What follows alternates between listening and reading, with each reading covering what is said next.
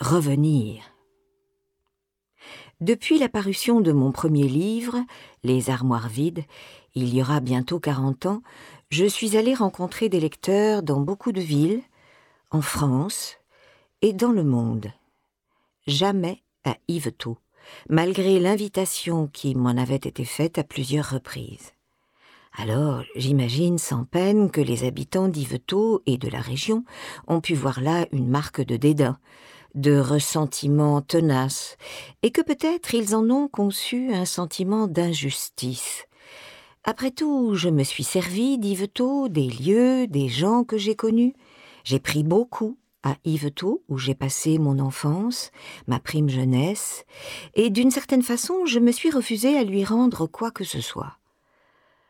À Yvetot, certes, je suis toujours régulièrement revenue, en tant que nièce, cousine, membre d'une famille qui a toujours vécu. J'y suis revenue en tant que fille, gardienne des tombes de ses parents ainsi que d'une sœur morte à sept ans.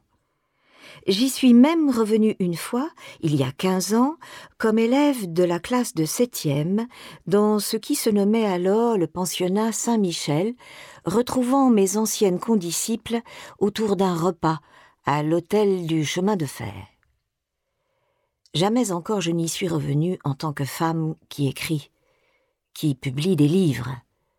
Je pourrais dire que, sous un certain point de vue, intime et profond, Yvetot est la seule ville au monde où je ne pouvais pas aller. Pourquoi?